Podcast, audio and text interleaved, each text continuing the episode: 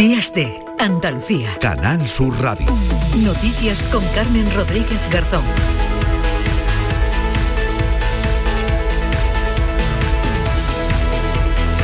Buenos días, Andalucía son las 8 de la mañana. Sigue el Infoca trabajando en las labores de extinción del incendio de Tarifa, que está estabilizado desde el viernes, pero no controlado aún. Hay focos activos en zonas de difícil acceso y el viento de levante sigue soplando, aunque con menos fuerza, pero esto dificulta los trabajos de los efectivos, como explica el alcalde de Tarifa, Francisco Ruiz. Sigue habiendo bastante viento en la, zona y, también la orografía impide que los efectivos terrestres siguen trabajando allí, pero eh, los efectivos creen que, pueden dar por, por controlado el incendio en próximas horas.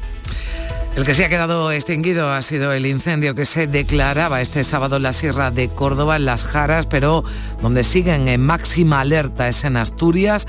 Hay 13 incendios activos, el que más preocupa es el que afecta a la localidad de Las Regueras, donde algunos vecinos han tenido que abandonar sus casas por la proximidad de las llamas. El calor y la falta de lluvia eleva el riesgo de incendios y agrava la mala situación que ya tienen algunos eh, cultivos. La parte positiva es que son muchos los que aprovechan en las playas este veranillo de abril.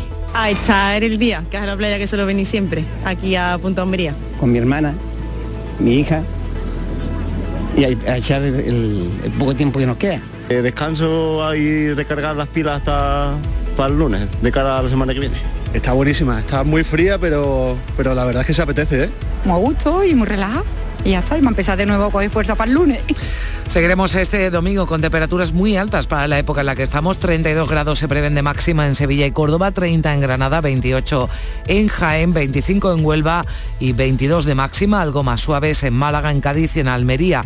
Los cielos estarán poco nubosos, aunque en el litoral se esperan intervalos de nubes bajas y brumas matinales. Nubosidad además de evolución diurna en las sierras del interior, donde hay una pequeña probabilidad de chubascos aislados y ocasionales. El viento de levante en el estrecho, variable flojo en el resto, con predominio del levante en el litoral mediterráneo. Y mucha precaución si se ponen este domingo al volante. La operación especial de tráfico de Semana Santa tiene hoy uno de los días más complicados y por ello la DGT recomienda escalonar el regreso para evitar embotellamientos. Y sigue la polémica en torno a la parodia de TV3 de la Virgen del Rocío, en la que ridiculizan en la televisión pública catalana el acento andaluz y a la propia imagen, pese a que son muchas las voces que exigen al menos disculpas públicas, el director del programa ha dicho en Twitter que pueden esperar sentados. Así respondía a las críticas de Juanma Moreno, del presidente de la Junta, que mostraba su enfado también en las redes sociales por lo que considera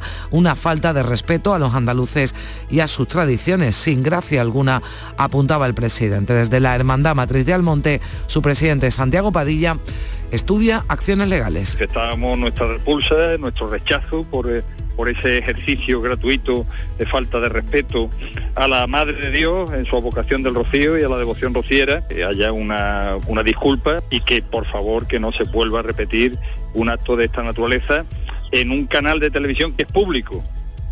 En deportes, hoy tenemos derby andaluz en primera división. Juegan el Real Betis y el Cádiz en el Benito Villamarín. La Unión Deportiva Almería y el Valencia se miden en terreno almeriense con el descenso en juego, mientras el Sevilla ha emitido un comunicado quejándose de las últimas decisiones arbitrales en segunda derrota del Granada este sábado por 1-0 en su visita al Real Zaragoza y victoria del Unicaja Málaga sobre el Covirán Granada por 69 101. 8 y 4 minutos, comenzamos.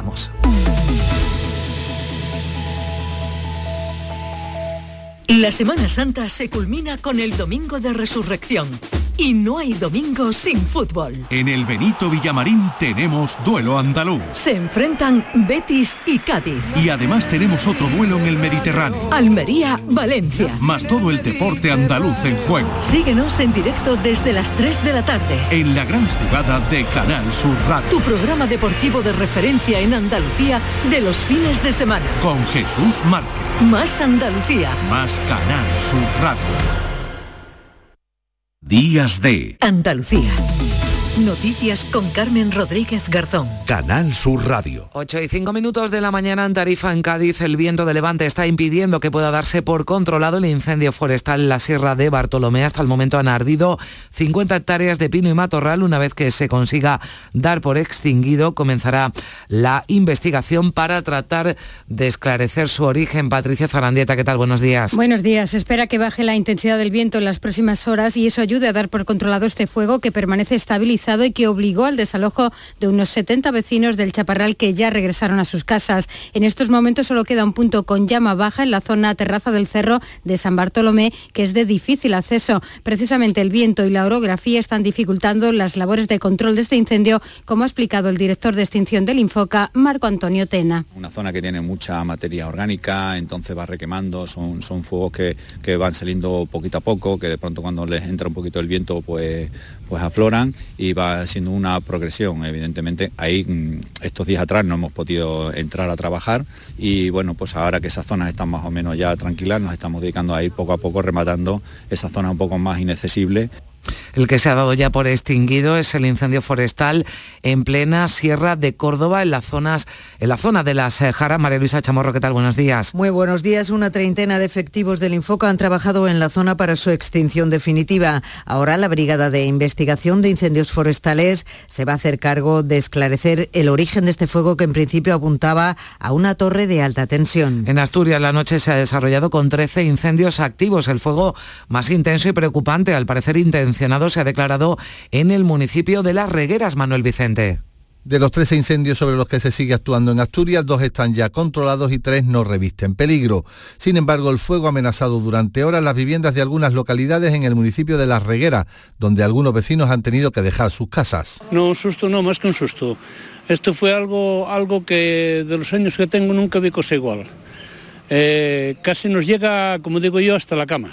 Sí, sí, a mí me avisó un vecino del, de la zona que, que, veía humo salir, que tenía que haber algo impresionante. Ningún edificio se ha visto afectado por este incendio que según la consejera asturiana de presidencia Rita Camblor parece ser intencionado. Se está quemando principalmente una zona de Pinares donde no hay, eh, eh, donde nunca había ardido, con lo cual tiene toda la pinta de ser otro incendio provocado. Hay que ser muy prudentes, pero viendo la racha que llevamos durante toda esta temporada. Al parecer el fuego se inició en la misma ladera por tres puntos distantes entre sí y de forma casi simultánea.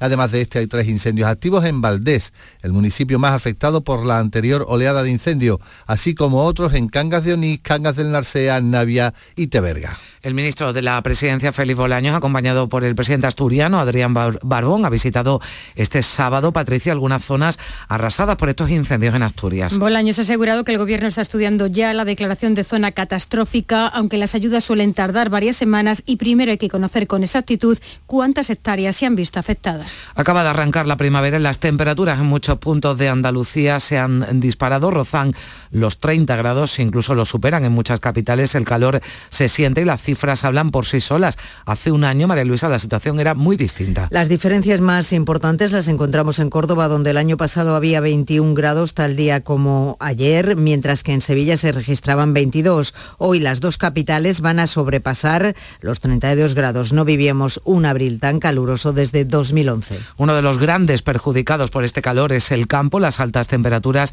y la falta de lluvias amenaza, por ejemplo, la producción de trigo este año. En Cádiz, los agricultores temen que esas pérdidas pueden llegar hasta el 60%. En el caso del girasol, la falta de agua hace que crezca lentamente y más débil de lo que debería. El campo agoniza y es una ruina para agricultores y ganaderos, como explica Pedro Gallardo, que es el presidente de la Organización Agraria Saja en Cádiz.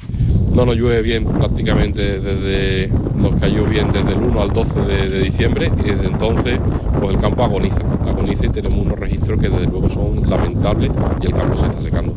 Crítica es también la situación del olivar. Los agricultores de Jaén han pedido que se les adelante el riego previsto para el mes de mayo. No llueve y temen que si no se riega ahora la cosecha pueda ser incluso más baja que la de la última campaña. Cristóbal Cano es secretario general de la UPA Andalucía. Pedimos, insisto, un adelanto de la campaña de riego, que no es pedir más volumen, sino que se adelante varias semanas la dotación prevista para el olivar. Eh, si no se da este escenario, nos encaminamos a una mala cosecha. Una situación parecida es la que viven los olivareros cordobeses. Si no cae agua esta primavera, el precio en origen del aceite de oliva virgen extra alcanzará los 5 euros y medio el litro, un incremento de 30 céntimos que en los próximos dos meses podría llegar a los supermercados y traducirse en una nueva bajada del consumo. Y miramos al mar, la flota de arrastre del Golfo de Cádiz y el Mediterráneo pueden ya solicitar las ayudas por la paralización temporal de su actividad, es decir, lo que se conoce como parada biológica. Unos 900 pescadores dependen de este sector en Andalucía, Victoria de Aro. Para las embarcaciones de arrastre de fondo del Mediterráneo, la Junta ha destinado unos 2 millones de euros, otros 700.000 más para las del Golfo de Cádiz. Las ayudas se pueden tramitar hasta el 14 de abril en el primer caso y hasta el 24 en el segundo. El sector está satisfecho con la medida, aunque insisten en que deben otorgarse cuando se paraliza la actividad y no meses después. José Carlos Macías es técnico de la Cofradía de Pescadores de Sanlúcar. Un sector que está muy castigado con muchas cosas, con, el, con los precios del gasoil, con el tema de los precios del pescado y que la, bajada del consumo de pescado pues bueno, toda ayuda económica que, que, que llegue, pues bienvenida y, en eso se le agradece a la Administración que, que ponga en marcha estas ayudas. En total, la flota de arrastre de fondo de Andalucía asciende a 210 barcos, en los que trabajan 900 pescadores, de los que más de la mitad, medio millar, faenan en el Golfo de Cádiz. Y Gibraltar reabre al baño las playas afectadas por el vertido procedente del buque OS-35 en el litoral de la línea Algeciras. También se han retirado los últimos restos de hidrocarburos que llegaron a la zona tras la rotura de parte del casco del granelero por el último temporal de Levante, Ángeles Carreras. El gobierno de Gibraltar afirma que no hay indicios de nuevas fugas de petróleo del pecio del OS-35 y por eso este sábado ha decidido reabrir al público las tres playas que se han visto afectadas por el vertido. Aún así advierten que existe la posibilidad de que más bolas de alquitrán lleguen a la costa. Mientras tanto, al otro lado de la frontera, en el litoral de la línea y la bahía de Algeciras, ya se han retirado todos los restos de hidrocarburos. Uno de los puntos afectados ha sido el paraje de Palmones. Verdemar ya ha denunciado lo ocurrido ante la Consejería de Medio Ambiente. Antonio Muñoz es su portavoz para que nos diga exactamente cuáles son los pasos que están siguiendo, si ha afectado estos vertidos al paraje natural del río Palmones, si eh, ha afectado algún endemismo de la zona de la zona de especial conservación, si se están siguiendo denuncias administrativas o a través de algún juzgado por si tenemos que personarnos este grupo ecologista duda que se cumplan los plazos acordados para la retirada del OS-35. El gobierno del Peñón estimó que estos trabajos debían concluir el 30 de mayo. Y miramos eh, también a las eh, carreteras, eh, jornada complicada la que se prevé este domingo. La operación especial de tráfico de Semana Santa concluye esta medianoche con el regreso a casa tras las vacaciones de Semana Santa, excepto en seis comunidades autónomas donde es festivo, Patricia, mañana lunes. La operación especial de tráfico contabiliza hasta ahora 24 víctimas mortales desde que se iniciara el Viernes de Dolores. Este sábado han fallecido cuatro personas y otras seis han resultado heridas, tres de ellas de carácter grave en tres accidentes que se han registrado en las provincias de Zamora, Badajoz y Toledo. En Andalucía se han contabilizado dos accidentes con otros tantos fallecidos en Vícar, en Almería y en el Coronil, en Sevilla. El director general de tráfico, Pera Navarro, ha recomendado escalonar la vuelta a casa para evitar así embotellamientos en la carretera. Yo creo que entre todos hemos aprendido ya un poco a, a, planificar los viajes. Sabemos que hay algunas horas en las que si salimos tenemos el riesgo cierto de encontrarnos unas retenciones y si adelantamos o atrasamos, con lo cual lo vamos escalonando y en principio no tenemos o no esperamos grandes problemas. Está previsto que se habilite en la 49 un carril en sentido contrario al habitual desde Pollullos Par del Condado hasta Sanlúcar, la mayor, para facilitar la entrada a Sevilla de los vehículos que regresan de la costa onubense. El lunes festivo en seis comunidades autónomas, Cataluña, Comunidad Valenciana, Islas Baleares, Navarra, País Vasco y La Rioja, se cerrará esta operación especial de tráfico retorno a casa. En Sevilla la policía ha detenido a un hombre de 38 años que conducía una moto robada e iba drogado y sin carnet ha sufrido un accidente tras entrar en una calle en contramano. Tras esquivar a un autobús, colisionó contra una furgoneta en la que viajaban un hombre de 31 años con sus dos hijos de 3 y 4 años. Los tres resultaron heridos y tuvieron que ser trasladados al hospital. En Granada, el conductor de 23 años que arrolló a seis peatones el pasado Viernes Santo en el centro de la capital ha quedado en Carna Maldonado en libertad con cargos. La policía local le tomó declaración y lo dejó en libertad, aunque con cargos por conducción bajo los efectos del alcohol las drogas y conducción temeraria. A partir de este momento deberá acudir a declarar cuando el juez lo requiera. El accidente ocurría a primera hora de este Viernes Santo cuando el detenido circulaba bajo el efecto del alcohol y los estupefacientes a unos 80 kilómetros a la hora en la céntrica calle San Antón, donde la velocidad está limitada a 30 kilómetros. Al subirse en la acera arrolló a seis transeúntes, entre ellos un niño de 14 años. El propio conductor y dos de sus pasajeros también resultaban con lesiones.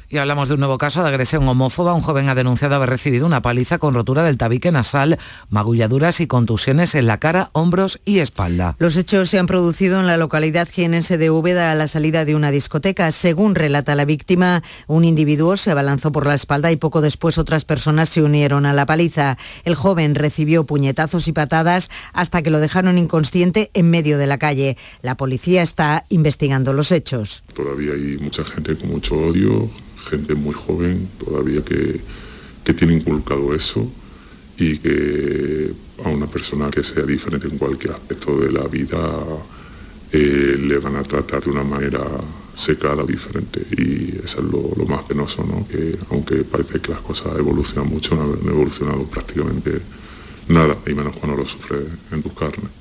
La Policía Nacional ha detenido a un británico de 40 años después de que su pareja sentimental se precipitara en la madrugada del sábado desde la terraza de un hotel en la calle Kennedy de Benidorm. El detenido es un ciudadano británico y la mujer del mismo origen está ingresada en el hospital de la Vila. Varios testigos han confirmado a la policía que el hombre se encontraba en la habitación del hotel en el momento en el que ésta se precipitaba desde la terraza. La investigación permanece abierta para aclarar si se trata de un caso de violencia de género y la mujer se encuentra fuera de peligro, aunque con numerosos traumatismos. Y poco a poco vamos eh, conociendo detalles de la ya conocida como Casa de los Horrores de Colmenar Viejo en Madrid, en la que un matrimonio tenía sus ocho hijos de entre 4 y 14 años encerrados en una habitación. Los menores sufrían constantes castigos físicos, presentaban síntomas de malnutrición y faltaba María Luisa casi todos los días a sus colegios. Y todo esto en un chalet de 240 metros cuadrados, dos plantas, cuatro dormitarios, tres cuartos de baño, garaje trastero, jardín y piscina comunitaria. Para muchos una casa de ensueño parece que de ensueño nada para esos hijos a los que su padre, médico en un hospital de Madrid, maltrataba de forma permanente sometiéndolos a palizas y vejaciones. Algunos vecinos nunca vieron levantadas en 13 años las persianas de la casa. Incluso una acompañó en una ocasión a un pequeño durante su encierro en el balcón. Yo me quedé con él un rato, digo, venga, que no estás solo, que estoy yo aquí contigo y tal. Y ya que me es que no me dejan entrar, no me dejan entrar y al rato, ya pasó un buen rato, y la abrieron la persiana porque es que a mí lo que me llama la atención de la casa esa es que las persianas siempre estaban bajadas.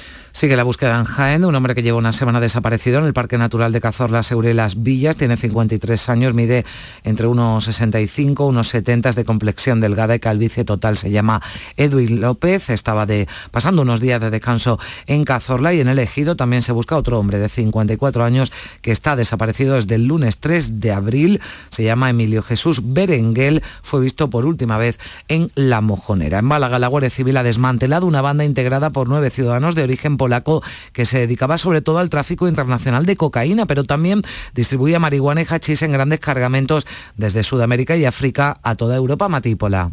Cuatro de las detenciones, entre ellas la del cabecilla de la banda, se han practicado en la Costa del Sol, donde se han registrado varios inmuebles en los que se ha intervenido cocaína, dispositivos móviles y vehículos de alta gama. La droga llegaba a España y era cargada en camiones que transportaban por los distintos países europeos. Podrían haber introducido 940 kilos de cocaína y casi 11 toneladas de marihuana y hachís. Una operación que ha sido llevada a cabo por agentes de la Guardia Civil de Málaga, además de la Oficina Central de Investigaciones de la Policía Polaca.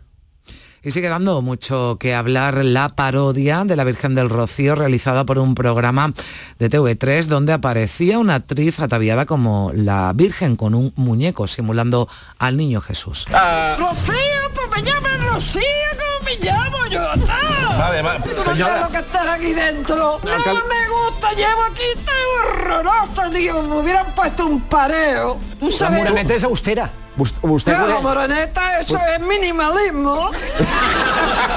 minimalismo. Esto es rococó. Esto, esto es más rococó, sí, Pero sí. Vos sabés, llevo 200 años. Sí. ¡200! Ni, ni, ni 10 ni 8, 200 años sin poder echar un polvo como Dios manda. Al presidente de la Junta, que ha condenado lo que considera una falta de respeto a Andalucía, a los andaluces y a sus tradiciones, le ha contestado el director del programa. El programa está pasando, que espere sentado, le respondía si busca una disculpa. El humor, ha señalado Juanma Moreno, es una de las señas de identidad de nuestra tierra, pero para tener gracia, añadía, hay que tener respeto y cariño. El PP ha pedido que se abra una investigación en el Parlamento catalán. Desde adelante Andalucía, su portavoz Teresa Rodríguez también ha sido muy crítica en las redes sociales y ha señalado que se puede hacer humor de todo, pero no con ignorancia y andaluzfobia. El portavoz de Vox en el Parlamento andaluz, Manuel Gavira, considera una ofensa que se utilice el dinero público en la televisión catalana para denigrar no solo a los creyentes católicos, sino a todos los andaluces. Y también muestran su malestar, Patricia, desde la Iglesia. El obispo de Huelva habla de ofensa que no puede ampararse la libertad de pensamiento y expresión por lo que supone de ataque al sentimiento religioso de los creyentes y el presidente de la Hermandad Matriz de Almonte, Santiago Padilla, ha exigido en un escrito remitido a la Generalitat disculpas públicas y estudian iniciar acciones legales. Y esperamos que en las próximas horas, en los próximos días, pues podamos tener, en fin, algún tipo de manifestación de disculpas. Sabemos que es un programa que se dedica a hacer parodia de todo y especialmente de los temas mm, que tienen que ver con, con España, pero ni siquiera por ese motivo creemos que es justificable esta, esta actitud, ¿eh? que por cierto, pues normalmente no, eh, fin, no ocurre con otras confesiones, que también lo hemos puesto en manifiesto.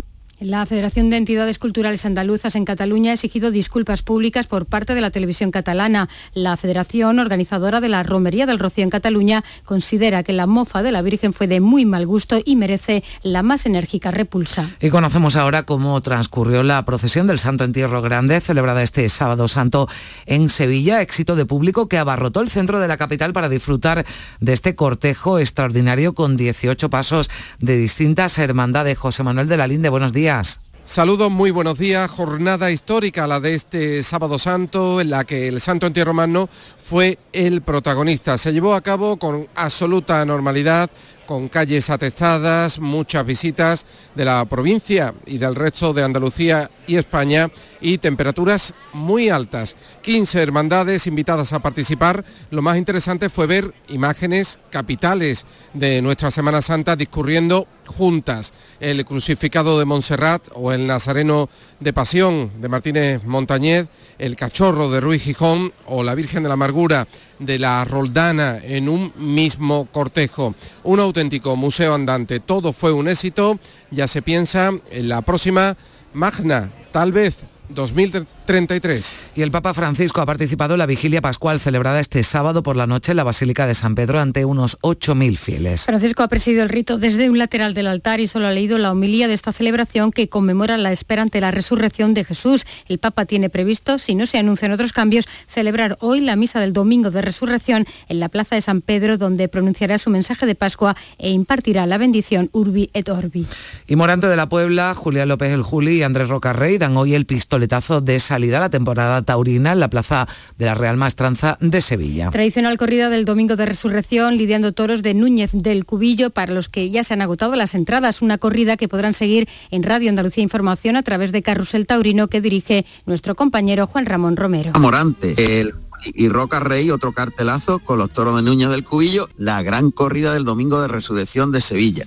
Eso significa que inauguramos el fin de semana de Carrusel Taurino, que ya cada, cada semana vamos a tener en antena, a partir del inicio de las corridas. Este mediodía el director de la Real Academia Española, Santiago Muñoz, va a dar el pregón taurino de la Maestranza de Sevilla, un acto presentado por Dolores de Cospedal, en el que estará acompañado también por los consejeros de Presidencia y de Desarrollo Educativo. En Málaga, la corrida de toros Picasiana ha inaugurado la Malagueta, la temporada taurina nacional. La corrida cobra especial valor este año porque se cumplen 50 de la muerte del genial pintor malagueño. El diestro sevillano Juan Ortega se ha vestido de luces en la casa natal de Picasso. De allí ha salido para ir andando hasta la Malagueta y Cayetano Rivera ha llegado en un Cadillac similar al que utilizaba Picasso. Eh, muy comprometido y bueno, nervioso también por, la- por el momento que ¿no? Siempre es una alegría torear, hacerlo en nuestra tierra y tener la oportunidad de vestirte en la casa de- del maestro Picasso mucho más.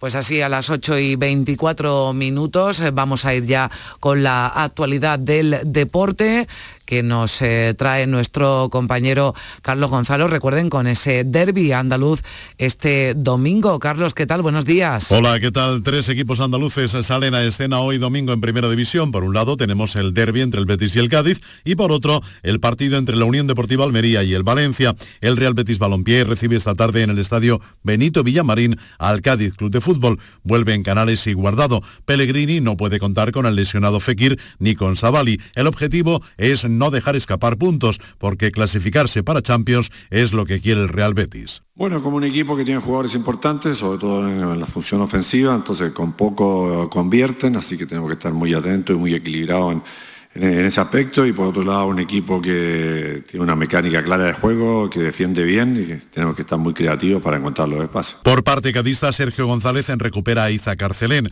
Al zaguero del Cádiz le ha pasado lo mismo que al Bético Canales. Le concedieron la suspensión cautelar de su sanción vía justicia ordinaria y podrá jugar.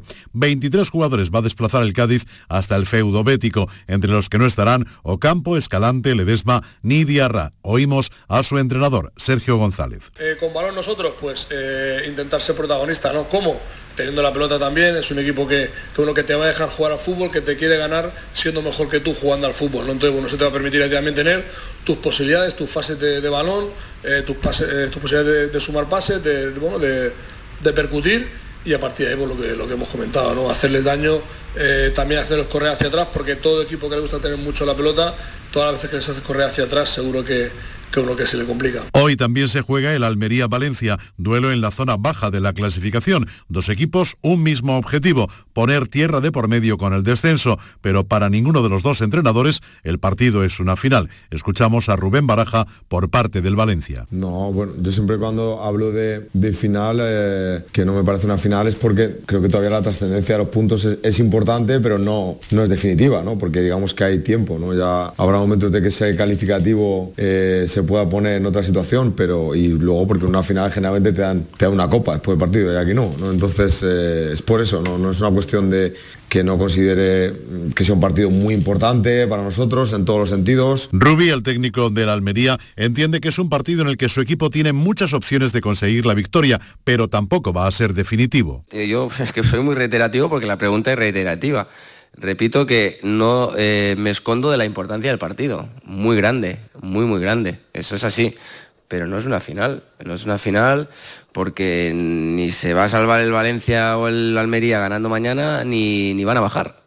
Es, tan sencillo como entender eso. Se completa la jornada en Primera División con los partidos Valladolid, Mallorca y Rayo Vallecano Atlético de Madrid. Por cierto, Simeone ha hablado de los arbitrajes y al igual que opinan en el Sevilla, no ve lógica la cantidad de expulsiones que hay en la Liga Española. La verdad que lo he vivido siempre de la misma manera. En Inglaterra los árbitros tienen una forma de arbitrar mucho más dinámica, mucho más de juego, mucho más de permitir contactos, porque los contactos existirán siempre, y en la Liga Española se frena más el partido, se detiene más a un FAU normal, a una tirada de un futbolista que, todos vemos que, no es FAU.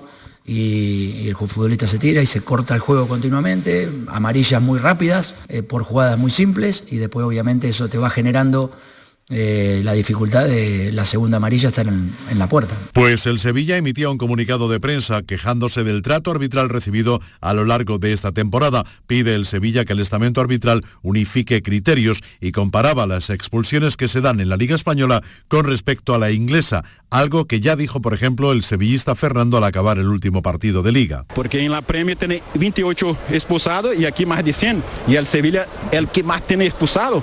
Algo pasa. Y ahora escuchamos la opinión de Rubi sobre los asuntos arbitrales que ocupan y preocupan en la Liga Española. Veo mucho lloriqueo, mucho, mucho, mucho, mucho. Demasiado lloriqueo y, y los árbitros son humanos. Yo, vamos, estoy seguro que ellos en ningún momento van a tener esa predisposición a nada. Eh, quieren pitar bien pero creo que el fútbol español hay mucho lloriqueo. En segunda división, derrota como visitante del Granada, esta vez en Zaragoza por 1 a 0. Paco López. Yo que ha hecho más méritos no estoy de acuerdo, esa es tu opinión. O sea, que mi equipo no ha hecho méritos para ganar el partido. No, sí, o sea, no ha estado en campo contrario, no ha llegado al área. Sí, sí, pero no, no le ha dado un buen uso a la pelota. No éramos capaces de sobrepasar las primeras líneas de presión del Zaragoza en muchísimas ocasiones, pregunto. En segunda federación, la derrota del Antequera por 1 a 0 ante Lucán de Murcia deja a los antequeranos pendientes del resultado que consiga hoy el Recreativo de Huelva ante el Sevilla Atlético. Si pierden los onubenses, el Antequera será equipo de primera federación a falta de cinco jornadas. Por último, en baloncesto, ayer Liga ACB, Covirán Granada 69, Unicaja 101 y el Betis Baloncesto recibe en la matinal del domingo al Lenovo Tenerife.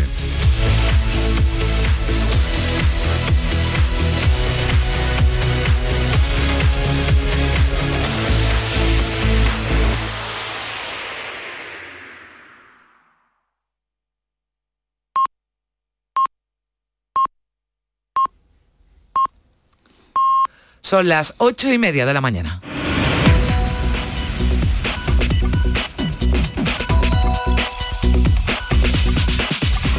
Y a esta hora en Días de Andalucía le damos un repaso a lo más destacado de la actualidad de este domingo 9 de abril, domingo de resurrección, titulares con Manuel Vicente. ¿Qué tal? Muy buenos días. Muy buenos días. El levante impide que pueda darse por controlado el incendio forestal en Tarifa, en Cádiz. Se espera que baje la intensidad del viento en las próximas horas y se pueda dar por controlado este fuego que permanece estabilizado. En Asturias continúan activos 13 incendios, de los que dos están ya controlados. El fuego más preocupante, al parecer intencionado, se ha declarado en el municipio de Las Regueras, donde se han visto amenazadas casas de cuatro localidades. Las altas temperaturas y la falta de lluvias amenaza la producción agrícola. En Cádiz los agricultores temen pérdidas de un 60% en el trigo y lamentan que el girasol crece más débil de lo habitual. Los agricultores de Jaén piden que se adelante el riego previsto para el mes de mayo. La ausencia de lluvias hace temer que si no se riega ahora la cosecha pueda ser incluso más baja que la de esta última campaña. Las flotas de arrastre pueden ya solicitar las ayudas por la parada biológica. La Junta destina 2 millones de euros para las embarcaciones del Mediterráneo y otros 700.000 para las del Golfo de Cádiz. La operación especial de tráfico de Semana Santa concluye esta medianoche en Andalucía. Hasta ahora se contabilizan 24 víctimas mortales. Este sábado han muerto cuatro personas y otras seis han resultado heridas, tres de ellas con carácter grave. Dos personas están siendo buscadas en Andalucía después de varios días desaparecidos. En Jaén se busca un hombre perdido en el Parque Natural de Cazorla y en El Ejido, en Almería, se busca otro hombre de 54 años. Comienza la temporada taurina en Sevilla con la tradicional corrida del Domingo de Resurrección. Los diestros morantes de la Puebla, Julián López El Juli y Andrés Roca Rey lidiarán toros de la ganadería de Núñez del Cubillo. Y vamos a también a echarle un vistazo a la prensa de este domingo, cuáles son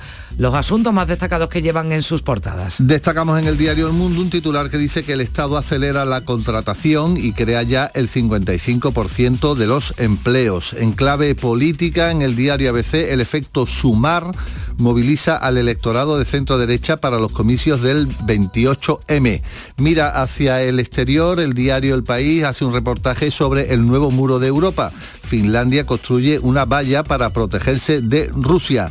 Y también en clave política electoral, en este caso, público.es, destacamos dentro de los diarios, dentro de los periódicos de difusión online, las encuestas dibujan una fuerte disputa autonómica entre izquierda y derecha a menos de dos meses del 28M.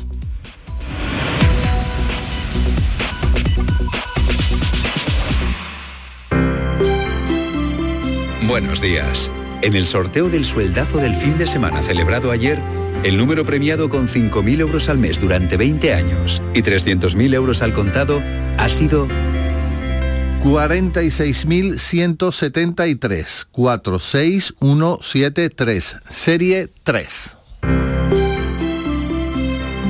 Asimismo, otros cuatro números y series han obtenido cada uno de ellos un sueldazo de 2.000 euros al mes durante 10 años. Puedes consultarlos en juegos11.es. Hoy tienes una nueva oportunidad con el sueldazo del fin de semana.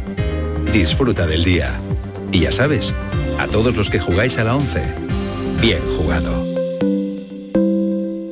Este fin de semana volvemos a disfrutar de la radio contigo en Gente de Andalucía, con todo lo que nos ofrece nuestra tierra y con su gente. Déjate seducir por todo lo que tenemos y síguenos. Gente de Andalucía, con Pepe de Rosa. Este fin de semana desde las 11 de la mañana en Canal Sur Radio. Más Andalucía, más Canal Sur Radio. Días de Andalucía. Noticias con Carmen Rodríguez Garzón. Canal Sur Radio. 8 y 34 minutos de la mañana, a esta hora nos damos un paseo por nuestras emisoras, vamos a conocer cómo despierta Andalucía este domingo 9 de abril, domingo de resurrección. Comenzamos en Cádiz con Victoria de Aro. ¿Qué tal? Muy buenos días. Hola, ¿qué tal? Buenos días. En Cádiz tenemos 14 grados, cielos con algunas brumas matinales, aunque brillará el sol. Diario de Cádiz titula Culmina el derribo de los depósitos de tabaco en Cádiz para viviendas. La voz de Cádiz en su edición digital, el Museo Camarón se convierte en visita obligada para los amantes del flamenco al superar las 75.000 visitas. Y hoy varias localidades gaditanas pone fin a la Semana Santa con la tradicional suelta de toros, sean de resurrección del aleluya o el toro envolado, como por ejemplo en Vejer. Gracias, eh, Vicky. Vamos hasta el campo de Gibraltar, Algeciras. Ángeles Carrera, buenos días. Hola, ¿qué tal? Muy buenos días. Pues aquí amanece completamente despejado. A esta hora tenemos 13 grados. Se espera para hoy una máxima de 20 y el levante que está bajando ya de intensidad. Pese a ello, todavía, como ya apuntabais, sigue sin estar controlado el incendio forestal en Tarifa. En cuanto a la prensa, titulamos en el Europa Sur el incendio forestal de Tarifa sigue activo cuatro días después. Área digital protestas ciudadanas por largas colas para acceder este sábado santo en coche o andando a Gibraltar. Y en la previsión pues aquí también tenemos el toro envolado en los barrios. Hoy el primero de los toros que se suelta es a las 11 de la mañana. Bueno, pues es lo típico este domingo de resurrección en muchas localidades, sobre todo de la provincia de Cádiz. Allí seguimos en Jerez. Salva Gutiérrez, ¿qué tal? Buenos días. Hola, buenos días. No hay nubes en Jerez ahora donde tenemos una temperatura de 11 grados, pero atención porque llegaremos a los 29. Diario de Jerez, la campiña jerezana afronta otro verano bajo riesgo de incendios. Periódico Viva Jerez Jerez responde a medias al recuperado Sábado Santo con confradías en la calle. Tenemos hoy misa de resurrección a las 11 desde la catedral, después la procesión del resucitado. En Córdoba, Mar Vallecillo, ¿qué tal? Muy buenos días. Buenos días, 11 grados y cielos despejados, la máxima prevista es de 30. En la portada del diario Córdoba, más de 18.000 familias reciben en Córdoba el ingreso mínimo vital. Siete de cada 10 beneficiarios tienen como titular a una mujer. Por su parte, el día destaca la pésima situación del campo en la década más seca que recuerdan los agricultores. También que la expansión de los cultivos de marihuana están llegando a nuestra provincia. Y Cordópolis, que ha quedado abierta la convocatoria de ayudas de la empresa municipal de la vivienda para la instalación de ascensores y rehabilitación de viviendas y edificios en la capital. Y en previsiones, la salida hoy del resucitado que pone el broche de oro a la Semana Santa Cordobesa. Bueno, pues también hoy eh, procesiones de resucitados en toda Andalucía, también en Sevilla. Javier Moreno, ¿qué tal? Muy buenos días. Hola Carmen, ¿qué tal? Buenos días. Ya lo tenemos en la calle. ¿eh? A las ocho y media de la mañana ha salido la cruz de guía desde la iglesia de Santa Marina, en la Plaza de la Resurrección, ahí en, en la calle San Luis, hasta las cuatro y pico de la tarde aproximadamente es la, la cofradía más madrugadora y es la última, la que cierra la, la Semana Santa. Tenemos muy buen, muy buen tiempo, como ha sido durante toda la semana. A esta hora 14 grados, vamos a llegar a 32 en Sevilla y mira...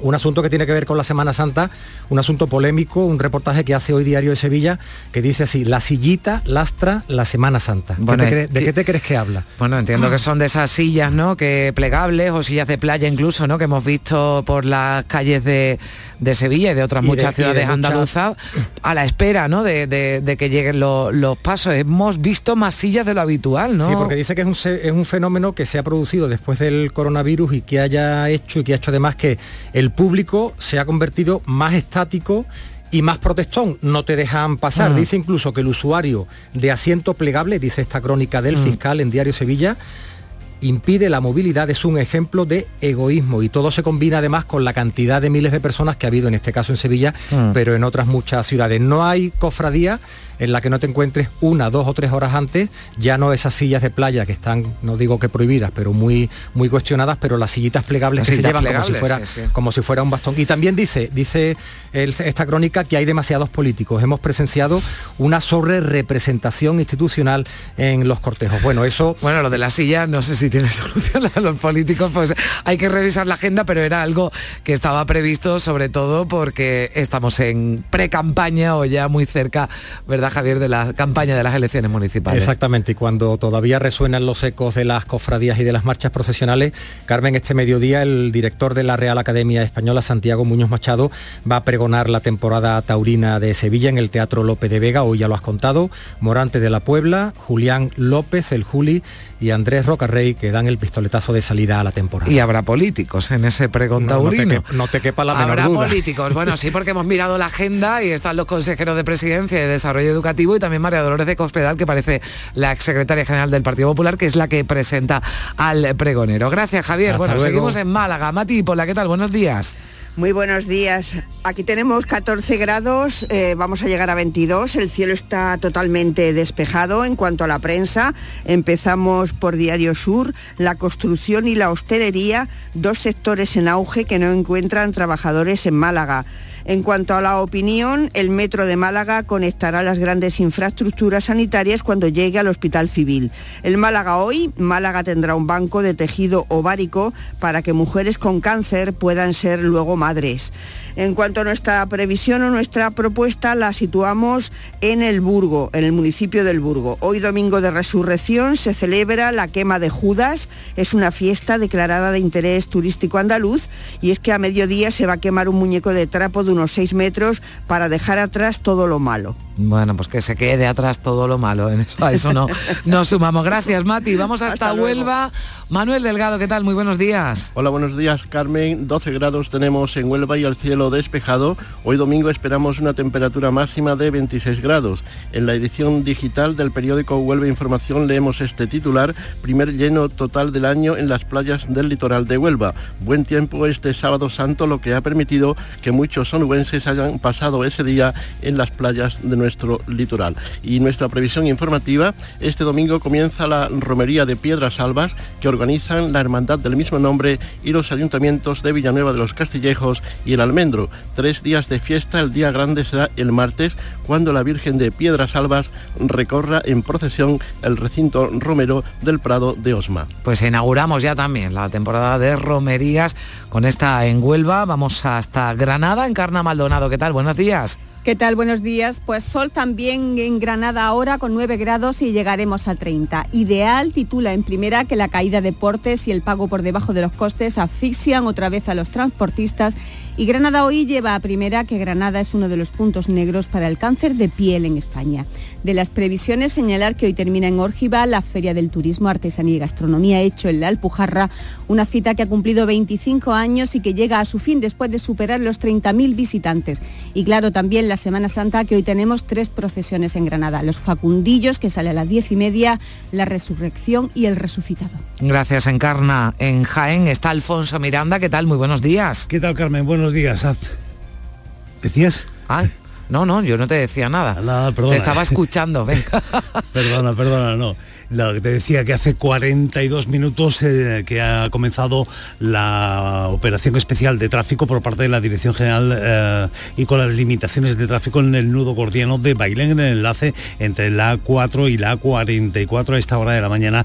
Ya hay más de 1.100 vehículos circulando hacia la zona centro de España. Por lo demás, eh, dice el diario Ideal esta mañana, se hace eco de lo que contábamos ayer, la búsqueda para localizar a un hombre desaparecido en Cazorla desde hace ocho días. Por su parte, el diario Jaén indica la importante victoria del Jaén Paraíso interior de fútbol sala en la pista de Luma Antequera que le asegura la tercera posición. Gracias, Alfonso, que va a estar hoy de guardián para esa salida de Espeñaperros que hoy se prevé complicada. 8 de la mañana ha comenzado ya esa operación regreso y recordamos lo que dicen desde la DGT, es que sea escalonada para evitar embotellamientos y atascos y nosotros además nos sumamos a esa petición de prudencia al volante. Terminamos eh, nuestra ronda en Almería. Clara Aznar, ¿qué tal? Buenos días. Buenos días, ¿qué tal Carmen? Tenemos 14 grados, pero llegaremos a los 22 en revista de prensa, Diario de Almería. La temporada de cruceros arranca en Almería con la primera de las 26 escalas previstas en La Voz, lleno absoluto en los bares y terrazas de la capital por Semana Santa. En cuanto a la previsión del día, se repite como en el resto del territorio andaluz. La alcaldesa de Almería, María del Mar Vázquez, asiste a la salida y levanta de la Hermandad de Jesucristo resucitado a las 9 y media. Será en la parroquia de Nuestra Señora de Montserrat. Gracias Clara, gracias a todos los eh, compañeros. Bueno, se nota que han subido y van a subir mucho más las temperaturas, sobre todo en Sevilla, en Córdoba, allí se van a alcanzar los 32 eh, grados, algo más suaves las temperaturas en Almería, en Málaga o en Cádiz, donde esas máximas rondarán los 22 grados. Antes de la información local, les contamos que hay semillas andaluzas que están presentes en el Banco Mundial de Svalbard, así se llama en el Polo Norte, Noruega, donde se almacenan bajo tierra un millón de variedades de 6.000 especies de todos los climas y continentes. Es un arca de Noé para garantizar alimentos a la población del planeta en caso de crisis o de catástrofe. Sobre esto hemos hablado con el botánico Enrique Salvo, que es profesor de la Universidad de Málaga, hemos hablado en Días de Andalucía, y destacaba el importante patrimonio genético de nuestra comunidad, pero también alertaba del riesgo de los sistemas de monocultivos. Los sistemas de, de agricultura que son muchas veces es excesivamente eh, eh, eh, especializado, es decir, cada vez hay un, mayor monocultivo de alguna de estas variedades, pues, por ejemplo en el olivo o en el trigo, en el maíz, porque mm, son más productivos y sin embargo se pierden otras que, aunque sean menos productivas, sin embargo tienen más capacidad de adaptación. Pues hay semillas de peal de becerro, de cazorla de Jaén, lentejas de Lobras o garbanzos de Cadiar de Granada. Lo mejor de cada casa, como ahora que llega la información local a Canal Sur Radio de Radio Andalucía Información. Días de Andalucía. Canal Sur Radio Sevilla. Noticias. Con Javier Moreno. Saludos, muy buenos días. A las ocho y media de la mañana ha salido desde la iglesia de Santa Marina, puntual en la calle San Luis, la Hermandad de la Resurrección que cierra así con este recorrido de hoy una Semana Santa espléndida acompañada por un tiempo soleado. Hoy se sigue hablando del Santo Entierro Grande, enseguida se lo contamos, en un domingo en el que vamos a seguir disfrutando de cielos poco nubosos o despejados. En la Sierra Norte hay una pequeña probabilidad de chubascos aislados y ocasionales durante la tarde, temperaturas sin cambios o en ascenso, lo estamos notando. Hoy llegaremos a los 32 grados en Écija y Sevilla, 31 en Lebrija y Morón de la Frontera. A esta hora, decimos, se nota esa subida de las temperaturas, 14 grados en la capital.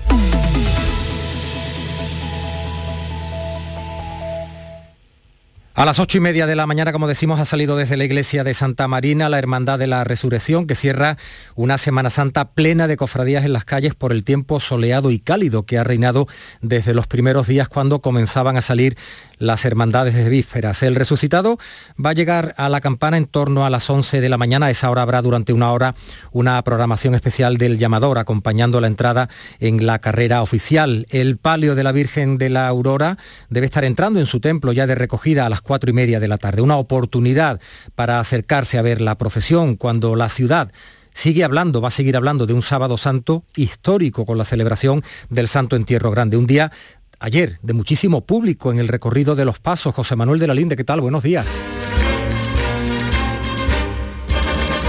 Muy buenos días, Javier. Jornada histórica la de este sábado santo, en la que el Santo Entierro Magno fue el protagonista. Se llevó a cabo con absoluta normalidad, con calles atestadas de muchos visitantes de la provincia y el resto de Andalucía y España temperaturas altas, eh, por eso también estuvo marcado este día. 15 hermandades invitadas a participar, lo más interesante pues fue ver imágenes capitales de nuestra ciudad discurriendo juntas, el crucificado de Montserrat, de Juan de Mesa o el Nazareno de Pasión de Martínez Montañez, el Cachorro de Ruiz Gijón o la Virgen de la Amargura de la Roldana en un mismo cortejo, un auténtico museo andante. La primera en salir en esta jornada fue La Paz, la que venía desde más lejos hasta el centro, eh, con un recorrido inédito por los jardines de Murillo. Tres hermandades llegaron desde Triana, San Gonzalo, el Tres Caídas, la Esperanza de Triana y el Cachorro. Y una desde los remedios, la Cicarrera, un clásico, el señor de la flagelación que habitualmente ha participado en este santo entierro grande. Estampas únicas, el Cachorro con banda de música o San Gonzalo con agrupación musical. También todos los recorridos por los que discurrieron estas hermandades. Salió todo bien, a pedir de boca, éxito de organización y público y ya hay quien piensa en una próxima edición. Apuntamos 2033. Pues podría ser, gracias José Manuel. Pues esa gran afluencia de público provocó varias actuaciones de los servicios de emergencias. La de mayor gravedad la evacuación de un hombre de 81 años por un traumatismo cranoencefálico tras una caída ocurrida en la salida de la Trinidad, concretamente en el tramo de la avenida de María Auxiliadora que corresponde a los Jardines del Valle. También el infarto que sufrió un hombre en la catedral fue trasladado a un centro hospitalario. Previamente los bomberos tuvieron que apagar un contenedor que estaba ardiendo justo cuando pasaba la Hermandad de San Gonzalo por la calle San Jacinto en su camino a la carrera oficial. Y al margen de lo ocurrido, en torno a los recorridos, la policía, fíjense, ha detenido a un hombre de 38 años que conducía una moto robada, drogado, sin carné.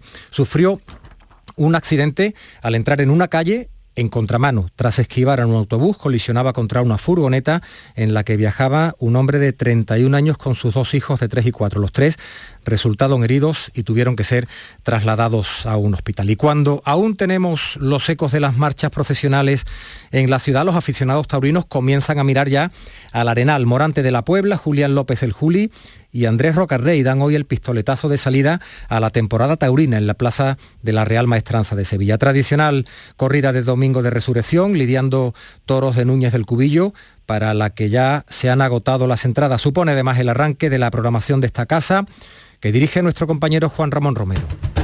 Morante el, y Roca Rey, otro cartelazo con los toros de Núñez del Cubillo, la gran corrida del domingo de resurrección de Sevilla.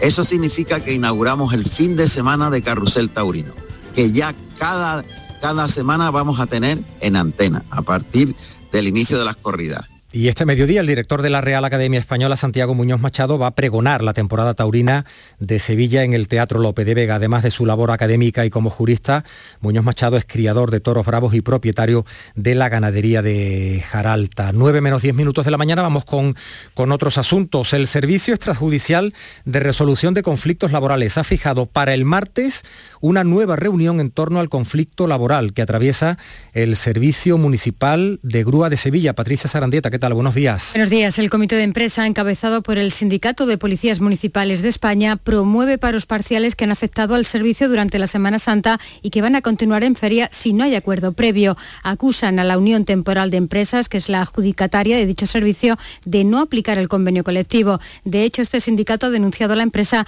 ante la Inspección de Trabajo por recurrir a personal ajeno a la plantilla durante las jornadas de huelga. Los días de feria están convocados los paros de 12 a 2, de de 8 a 10 y de 11 a 1 del día siguiente. La reunión en el CERCLA, el Servicio de Resolución de Conflictos, está convocada para el próximo martes a las 12 del mediodía. Un apunte más de lo laboral, los sindicatos UGT y comisiones obreras han convocado cuatro jornadas de huelga en la planta que Amazon tiene en Dos Hermanas. Las movilizaciones comienzan hoy y vuelven a realizarse el día 16 y los días 2 y 3 de mayo. Denuncian las condiciones laborales que sufren más de 1.500 trabajadores y la falta de voluntad de la empresa para negociar mejoras sustanciales Así lo apunta el secretario de Negociación Colectiva de Comisiones Obreras Francisco José González. En esta jornada de huelga queremos denunciar las condiciones laborales que sufren más de 1.500 personas trabajadoras que están en este centro y por la falta de acuerdo debido a la empresa que nunca ha tenido la intención de, la intención de negociar y mejorar la situación de la plantilla.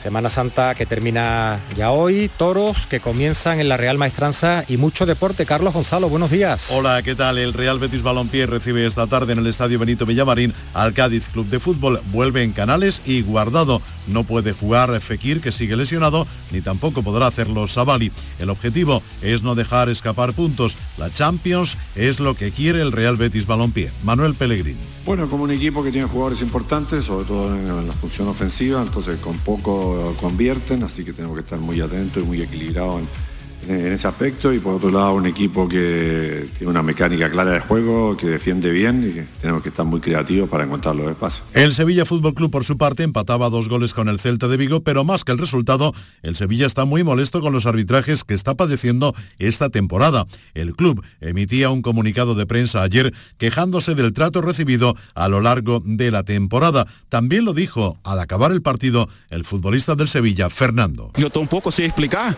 porque en la Tiene 28 expulsados y aquí más de 100. Y el Sevilla el que más tiene expulsado. Algo pasa. Hoy además tenemos baloncesto. El Betis recibe al Lenovo Tenerife. Este es Luis Casimiro, entrenador del Betis Baloncesto. Estamos trabajando bien, con gente recuperándose, estando con más posibilidad de hacer trabajo durante la semana, cosa que no hemos hecho en otra semana. Entonces, bueno, estamos ante otra oportunidad, otra oportunidad más contra un muy buen equipo como es Tenerife. El equipo bético está ahora mismo en puesto de descenso directo a la Liga LEB.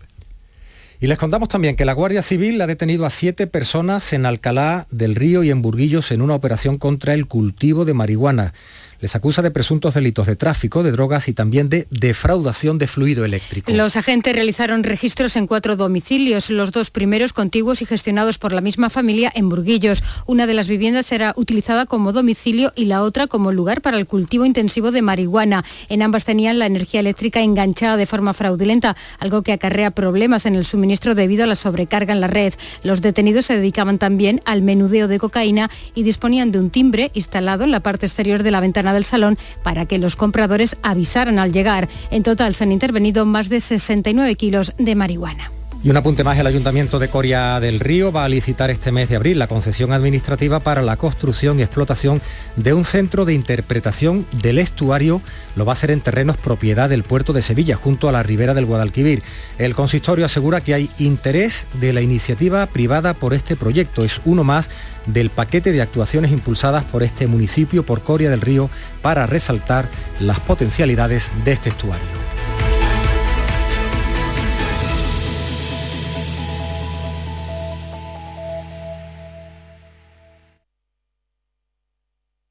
De Andalucía. Canal Sur Radio. Noticias con Carmen Rodríguez Garzón.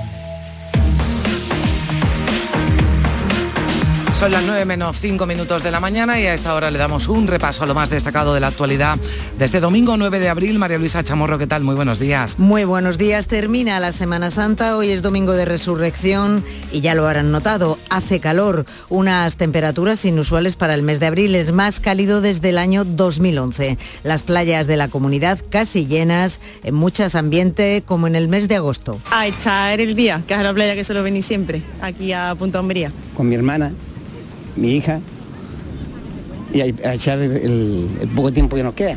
Eh, descanso y recargar las pilas hasta para el lunes, de cara a la semana que viene. Está buenísima, está muy fría, pero, pero la verdad es que se apetece, ¿eh? Muy a gusto y muy relajado. Y ya está, y me a empezar de nuevo con fuerza para el lunes. Y para hoy se espera más calor, 32 grados se prevén de máxima en Sevilla y Córdoba, 30 en Granada, 28 en Jaén, 25 en Huelva y 22 de máxima, algo más suaves en Málaga, Cádiz y Almería. Los cielos estarán poco nubosos, pero el litoral, en el litoral se esperan intervalos de nubes bajas y brumas matinales sin descartar bancos de niebla. Sigue el Infoca trabajando en las labores de extinción del incendio de Tarifa, que está estabilizado desde el viernes, pero no está controlado aún. Hay focos aún activos en zonas de difícil acceso y el viento de levante sigue soplando, lo que dificulta los trabajos de los efectivos, como explica el alcalde de Tarifa, Francisco Ruiz. Sigue habiendo bastante viento en la, zona y, también la orografía impide que los efectivos terrestres que siguen trabajando allí, pero eh, los efectivos creen que, pueden dar por controlado el incendio en próximas horas. Sí, ha quedado extinguido el que se declaraba este sábado en la Sierra de Córdoba, pero donde siguen en máxima alerta es en Asturias, donde hay 13 incendios activos. El que más preocupa es el que afecta a la localidad de Las Regueras, donde algunos vecinos han tenido que abandonar sus casas por la proximidad de las llamas. El calor y la falta de lluvia elevan el riesgo de incendios y agravan la mala situación que ya tienen algunos cultivos. La situación del olivar, por ejemplo, es crítica. Los, los agricultores de Jaén han pedido que se les adelante el riego previsto para el mes de mayo. No llueve y temen que si no se riega ahora, la cosecha puede ser incluso más baja que la de la última campaña. Cristóbal Cano es secretario general de UPA Andalucía. Pedimos, insisto, un adelanto de la campaña de riego, que no es pedir más volumen, sino que se adelante varias semanas la dotación prevista para el olivar. Eh, si no se da este escenario, nos encaminamos a una mala cosecha y les pedimos mucha precaución si se ponen este domingo al volante. La operación especial de tráfico de Semana Santa tiene hoy uno de los días más complicados. Por ello, la DGT recomienda escalonar el regreso para evitar embotellamientos. Continúa la polémica en torno a la parodia de TV3 de la Virgen del Rocío, en la que ridiculizan el acento andaluz y a la propia imagen. Pese a que son muchas las voces que exijan disculpas, públicas, el director del programa ha dicho que pueden esperar sentados. Así respondía a las críticas de Juanma Moreno, el presidente de la Junta en Twitter, que mostraba su enfado por lo que considera una falta de respeto a los andaluces y a sus tradiciones, sin gracia alguna, apuntaba. Desde la Hermandad Matriz de Almonte, su presidente Santiago Padilla estudia acciones legales. Estamos nuestra repulsa, nuestro rechazo por eh, por ese ejercicio gratuito de falta de respeto a la Madre de Dios en su vocación del rocío y a la devoción rociera, que haya una, una disculpa y que por favor que no se vuelva a repetir un acto de esta naturaleza en un canal de televisión que es público. Morante de la Puebla, Julián López el Juli y Andrés Roca Rey ganando hoy el pistoletazo de salida a la temporada taurina en la Plaza de la Real Maestranza de Sevilla, tradicional corrida del Domingo de Resurrección, lidiando toros de Núñez del Cubillo, para la que se han agotado ya las entradas, una corrida que podrán seguir en RAI a través de Carrusel Taurino que dirige nuestro compañero Juan Ramón Romero. Morante, y Roca Rey, otro cartelazo con los toros de Núñez del Cubillo, la gran corrida del Domingo de Resurrección de Sevilla. Eso significa que inauguramos el fin de semana de Carrusel Taurino, que ya cada, cada semana vamos a tener en antena a partir del inicio de las corridas. Bueno, pues eh, ya lo saben, Carrusel Taurino que ha iniciado ya su nueva temporada. Gracias a María Luisa, si vamos a llegar a las 9 de la mañana en Canal Sur Radio y en Radio Andalucía Información.